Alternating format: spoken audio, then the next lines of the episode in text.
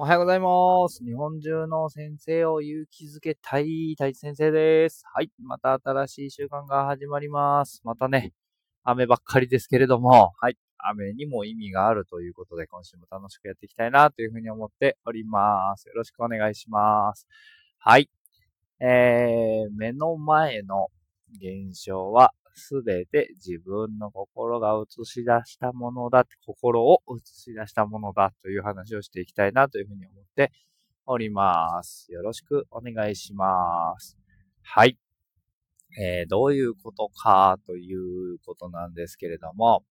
えー、先日とあるね、え方から仕事を辞めたいんですって話を、えー、されまして、あ、そっかそっかって話をしてました。えー、で、辞めようっていうのはもう決めたんですけど、でも、えー、とある先輩からね、えー、仲良くしてお世話になった人から、急にこう、めちゃめちゃこう、なんていうのかな、本当にお前大丈夫かと。えー、お金の心配とかね、えー、その自分、今給料ね、こんだけもらってるけれども、辞めて、その、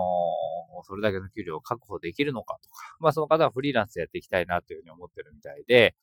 えー、そういうふうに言ってるけれども、本当に大丈夫なのかとか、結構ね、あの練習もこんなにいいんだぞっていうふうに いろいろ説教され、説教というか、まあ、悟されたと。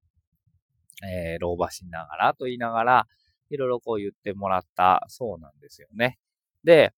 えー、でも、結局そのね、相談してきてくれた方はもう辞めるということは決めていて、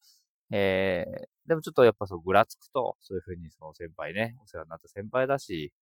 えー、そういうふうにね、お金の心配とか、まあ、その方はまあ家族もいる方なので、本当に養っていけるのかな、とかいう不安だったりとか、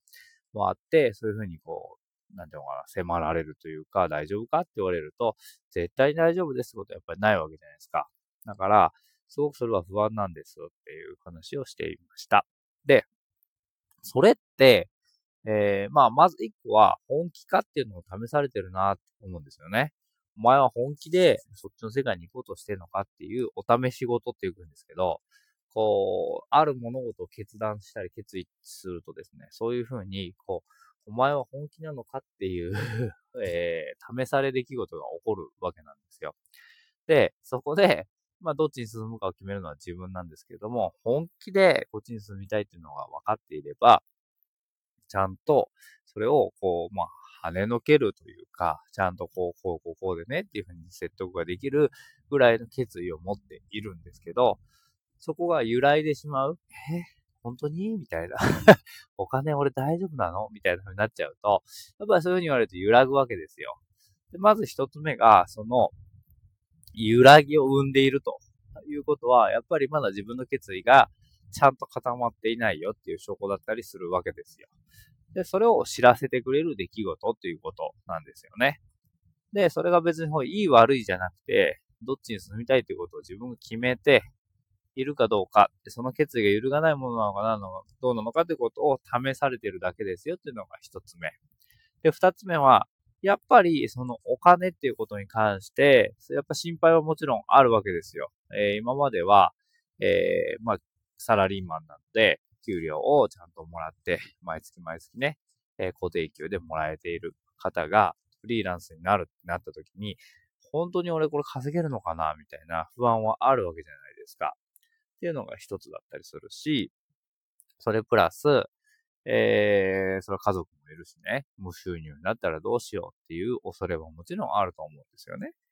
で、その恐れが生み出したのが、その、こう、先輩からの一言。先輩がこういう風に言ってきてくれるってことを、になっているわけなんですよね。だから自分が一点の曇りもなく、俺絶対大丈夫。俺は絶対いけるって思ってれば、その出来事はもしかしたら起こらなかったかもしれないっていうこと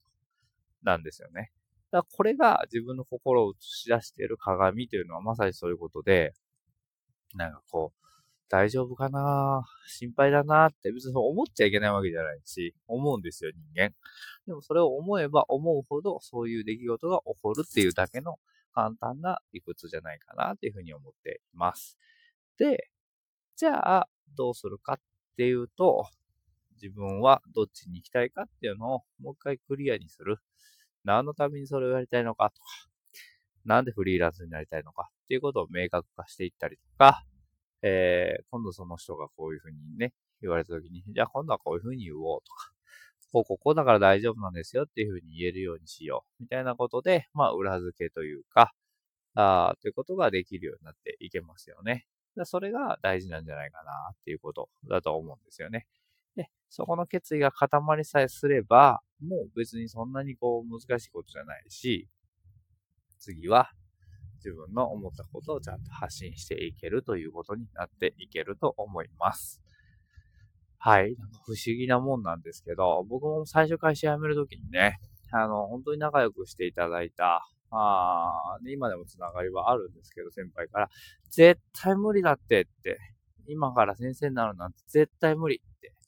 えー、会社の先輩にも言われたし、えー、親にも言われたし、うん。あの、なんでこう、いい会社じゃんみたいな。え、給料もそこそこあるし、みんな楽しいし、お前向いてないって、みたいなことめっちゃ言われたんですよね。で、採用試験も当時は倍率がめちゃくちゃ高かったので、今からこの採用試験とか受けて受かる保証なんかまずないじゃんって。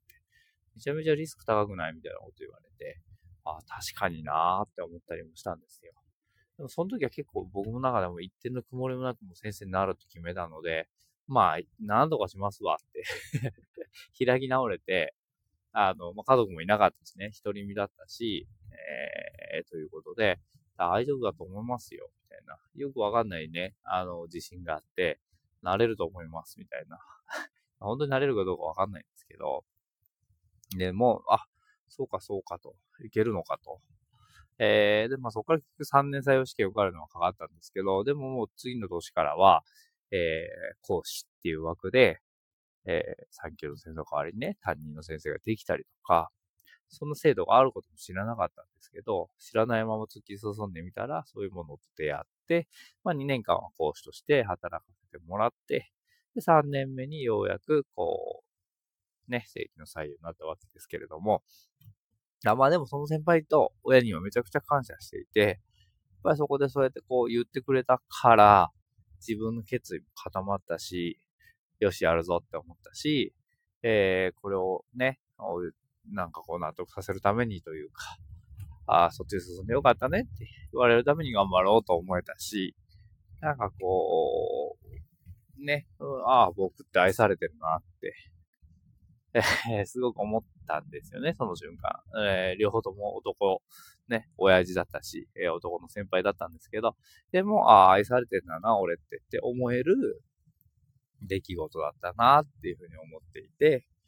それがまたね、なんか自分のパワーにも変わっていくんじゃないかなっていうふうに思っていますっていうことだったりしますよっていうことですね。はい。ということで、いやでもそうは言ってもって言ってね、きっとその理不尽な出来事ばっかり起こる人とか、嫌なことばっかりね、職場で起こるなっていう人は、本当にこれ俺が引き起こしてんのっていうのがなかなかね、腑に落ちないかもしれませんけれども、きっとどっかにヒントがあると思いますので、まあ、今悩んでるよ、苦しいよって方は声かけていただけると、絶賛、えー、7月中まで、えー、まあ、カウンセリング、コーチング、えー、の、まあ、コンサルティングの個人コンサルみたいなことを、えー、7月中は無料でやっていこうかなと思っておりますので、えー、お声掛けいただければ、えー、ぜひ、ズームでね、え、夜9時半以降であれば、え、お話できるかなというふうに思っておりますので、えー、ぜひ、お声掛けくださいという形でございます。はい。ということで、今日も頑張っていきましょう。See you next time. バイバーイ。